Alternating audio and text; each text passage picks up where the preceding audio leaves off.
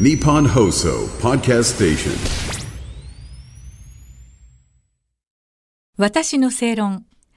この番組は毎回様々なジャンルのスペシャリストをお招きして日本の今について考えていきます。こんばんは。アナウンサーの吉崎のり子です。私の正論、今年もどうぞよろしくお願い申し上げます。2024年最初のお客様は神奈川県知事の黒岩祐二さんです。明けましておめでとうございます。はい、おめでとうございます。はい、どうぞよろしくお願いいたします。はいお願いしますえー実は今日はいつもの有楽町にある日本放送のスタジオではありませんで、えー神奈川県庁で収録をさせていただいているところなんですがなんかとても歴史のある感じのあのお部屋に今はい座らせていただいてるんですがようこそわざわざお越しいただきしてありがとうございます。ね、私も初めて入らせてはいいただきます。あのーこれ前のそのあ関東大震災の直後にはい再建されたんでですね、もう95年ぐらい経ってるんですけども。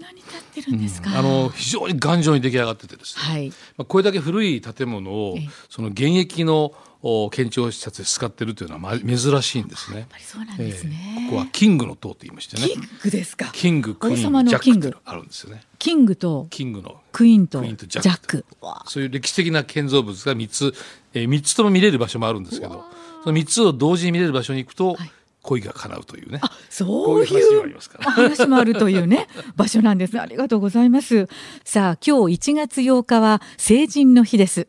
まあ、ちょっとご自身の二十歳の頃について少し覚えてることありますか？何か。暗い二十歳だったですね。暗い二十歳。と成。人式の時も。という意味。は。そう浪人してましたから。ねあ勉強してらしたんですそうねね。勉強というかね、まあ、長い浪人生活してましたからね、ええ。私はもう二浪もしてましたからね、ええ。成人式っていうのはとって行くような雰囲気じゃなくてとにかく。出席もなさらなかった。出席もしないですね。あそうなんかあの両親からそのおめでとうという電報が来たこと家を出て勉強してらしたのね。そうそうそうそう、まあもともと私神戸だったですけどね、実家が。でも東京出てきてて予備校通ってましたからああ今日は成人なんだって思っただけだったですよね。そうですか。その当時どうですか？その覚えてらっしゃるような夢とか目標とかこうしてやるとか何か思ってらしたことは？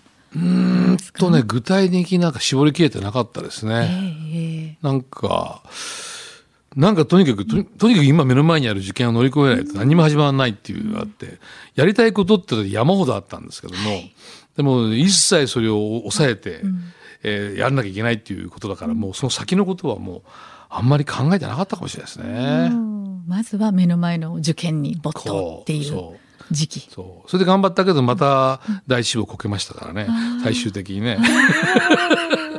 いろいろあったねでもまあの。僕ねそう若い人よく言うんだけどね、はい。あの時のそのうまくいかなかった体験、これがやっぱりね将来僕を強くしたっていうかね。あそう。なんでこんなうまくいかないんだろうっていう状況の中で二浪もするとですね、ええ。結構あの遊んじゃう人も結構いるんだけどもあ2年間同じ病勉強をやりますからね。でも僕はずーっとね予備校通い続けて一生懸命勉強したんだけどね、でも完璧だっていうところまで準備できたんだけどそれでも落ちたっていうのがあってですね。その時にやっぱりあすごく何もできないっていうこう苦しいっていう体験が自分を強くしたって。何かあった時にも、ええ。ああの時に比べれば楽だよなっていう。ことになったっていう。それだから非常に強いあのえー僕を強くしてくれたいいえー体験だったなって逆に今だと思いますよね。なるほど。だからまあその時はね本当に大変な思いだったんだろうなというふうにはね、逆にこのね失。敗してない人の方が怖いですよね。挫折してない方ね。ポキンと折れちゃう人っあているねねこれが怖いですよね。強くなれっていうのはなんかこう足のようにしなやかにどんな風が吹いてもこうしなやかにしなやかに揺れてってふにゃふにゃふにゃしながらやってるあの強さあれが人生生きていく上に大大事だなってなそれをでも二十歳の時に手にしたっていうことですよね。そうその時はもうただ辛いだけだったんですけどね。ですよね。なるほど、なるほど。あの、神奈川県のね、あの、文化芸術の魅力で人を引きつけて、地域の賑わいを作り出すという、マグカル、マグネットカルチャーの略な、ということなんですけれども、その取り組みについてちょっとお伺いしたいんですが、はいはい葉っぱのフレディというミュージカルをね、プロデューサーとして作り上げました。はい、そこがスタートというようなことなんでしょうかね。もともと僕はミュージカルが大好きで、はい。ね。まあ、天子ちゃんはあの、ね、歌舞伎のもう専門でいらっしゃいますけどね。ね。僕もミュージカルが大好きでだから早稲田のミューケンミュージカル研究会出身ですね。だからあの、はい長い浪人生活を終えて、が早稲田大学に入って、はい、もうじゃあもう好きなことやりたいと思って最初に飛び込んだのがミュージカル研究会だったですよねだからもう4年間歌って踊ってっていうかね そうあのラサール石井さんと一緒に舞台立ってましたからね。そうですよね。そこ原点という。後輩には八木亜希子なんて言いましたけどね。そうですよね。一緒でしたよね。ミューケン仲間ですね。そうそうそう。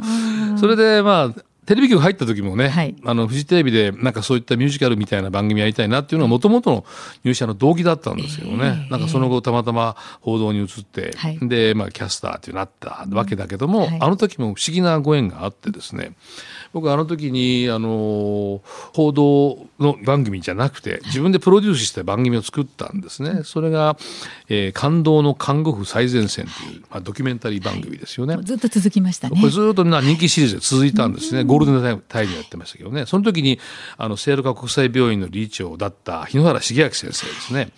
が、あの、その番組ずっとコメンテーターと付き合ってくださったんですね。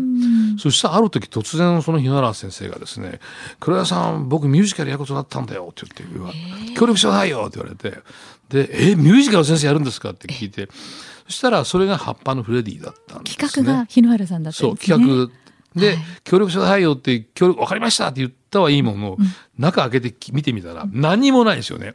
あ、決まってなかった。そう、井原先生が書いたなんか台本があっただけなんですね。はいはい、あと何もなしって言って、いうところから始まって、もう時間もないわっていう中で、その僕のミュージカル研究会の仲間を呼び込んで、それで昔の仲間ね、はいはい、プロになってるいたんですよね。で、頼み込んで、それで一気に作り上げた。言われてから2か月半で作り上げたんですよね。そんな短かったんですね。でもね何にもその時間がない中でみんながごちゃごちゃ言ってる間もなくて一気に作り上げた作品が結構いい作品できて、いやだってもう涙。そうそうそうそう。子供たちが葉っぱになって、そして歌い踊るというミュージカル大人は一人しか出てこないですよね、まあ、あとずっとあの宝田明さんがやってくださいましたけどね。えーなんかねピュアなねミュージカルっていうそういうイメージですね。あれによって私自身がですね、その命っていうかね、うん、あれはその命の物語なんですよね、はい、その葉っぱが春には生まれて夏には木陰を作り秋に紅葉し冬に散っていく。ただこれだけの話なんですけども、うん、冬に散った葉っぱは死んだのかっていうテーマですね。死んだんじゃなくて地面に溶けて流れてまた春には新しい命となって巡ってくる。命は巡るというテーマですね、うん、この命はひらがなで書く命ですね、はい。でこれを僕自身がプロデューサーとして作ってあげてんだけどもうん、もうずっと10年近く連続連続でやってきました、はい、ニューヨーク公演もやったんですよね。はい、そうでもね毎回プロデューサーである僕は泣くんですよね。客席でね。そうそれぐらい自分の中で命っていうそのひらがなに書いた命っていうこう思いがずっと伝わってきて浸透してきたというものがあって、それが今神奈川県知になった自分に生きてるんですね。だから命輝く神奈川を作ろうという話をしてるというずっとこうつながってきてるという、ね、そういうなんか文化芸術にはねそういうなんていうかなものすごく大きな力がある。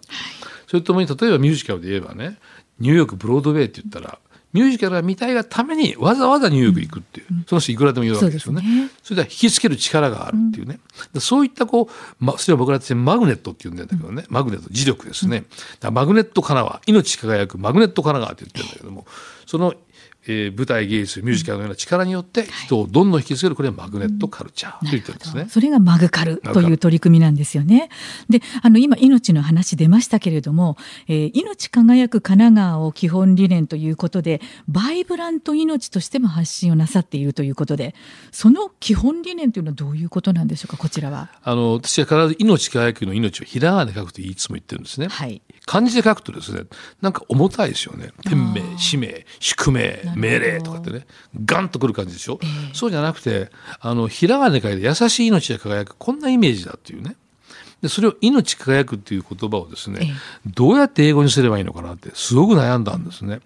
うそう。でねあの最初はねえー、Life is sparkling って言ってたんですよ。スパークリング、うん、それで本当に言ってたんですよ。でネイティブテックしてそれでいいって言ってたんだけど、えー、どう考えても違うよなって言って、ある人が言われて、なんか花火みたいですねって言われたんですよね。スパークリングってって、ね。ん、打ち上げちゃってなんか終わっちゃいそうな感じですよね。チチチって終わっちゃうみたいな。そうそうじゃないの言ってるのね、って言って考えて、まあ、命は普通ライフと訳しますよね。でも、ライフじゃないよなって言って。で、スパークリングじゃないよなって言って、もう命は命としか言いよう。がないって言って、命ってしたの。なるほど。それで輝くは何がいいかって言ったら、バイブラント。これが一番いいって。バイブラント、命って言って、この言葉をですね、今世界中に向けて発信してるんですね。ええ。そう。でこれですねあのニューヨークの国連本部に行っても話をしましたけどね、ただ単にね、えーバイブラント命って何言ってるか分かんないから、絵を描いたんですよ。葉っぱのレディのイメージ描いたんだけどね、そのバイブラント命の命は普通はライフと訳します。だから他にいろんなイメージがあるんですよ、え例えば well-being とか positive spirit purpose in life full of laughter good community and environment みたいなものが diversity 多様性の上になっている木のような、こんなイメージがバイブラント命ですよって話をしてる。だから我々の究極の目標はバイブラント命。命輝かせることが究極の目標だって言ってずっと言ってきたんですね。あのね、取り組みの中身としては、まあ、健康寿命を伸ばす取り組みというと、ちょっと平たくなりすぎですかね。ええまさにその通りですね。うんそう寿命をどんどん伸ばすっていうことじゃないです。ええええやっぱり健康な状態で長生きしたい。はい。みんなそう思うじゃないですか。すよね。今日本はすごくその世界一の超高齢社会ね、なってるけどやっぱりその最後の最後っていうのはかなり長い間、えーその十分な形じゃないっていうかね、い、ろんなその、えー苦労されながらええ。苦労す過ごすっていうね、えー方が多いわけですよね。だから健康なまま最後に迎えたいと。いうそのための取り組みですよね、バイブラント命。だから病気になってから治すんじゃなくて未病。健康と病気の間はグラデーションにつながってますね、それどこにいても少しでも健康に持ってくるとする努力が大事ですねっていうことをずっとやるということによってみんなが最後の最後までバイブラント命、命輝くそんな流れを作っていきましょうということでずっとやってきてるんですね。ずっとね黒岩さんは未病についてはもうご本も書いてらっしゃいますしずっと長い間取り組んでらっしゃったしそれプラス最先端の医療や最新技術の追求ってことも掲げてらっしゃるわけですねまさにそうです2ね本立てで。未病を改善するアプローチっていうのはね、食運動社会参加こういうことが大事だということを言ってるんですけどもただこれだけじゃなくてですね最先端のテクノロジーね再生細胞医療とかねそれからロボット技術とかねそれから AI とかねえービッグデータとかねこういったアプローチを融合させるそうするとですねグラデーションね、健康と病気の間はグラデーションだったらグラデーションのどこにいるのかっていうことが分かるようなシステムを作ったんです我々ね。でそれが分かってで今の生活パターンしてたらば将来どうなりますよって将来も見えるようにしたんですね。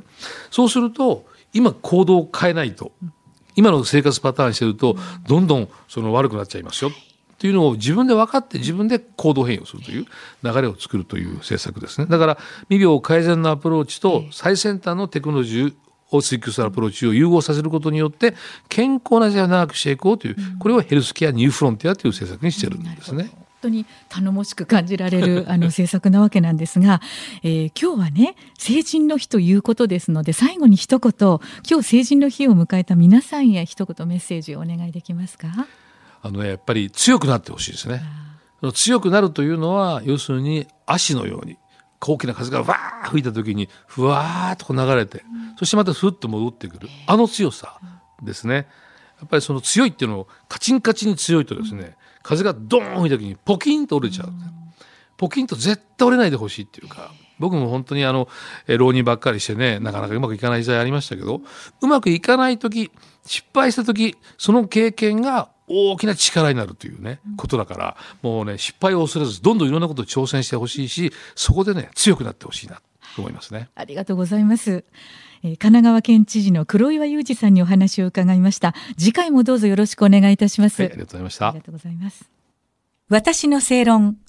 お相手はアナウンサーの吉崎のり子でした。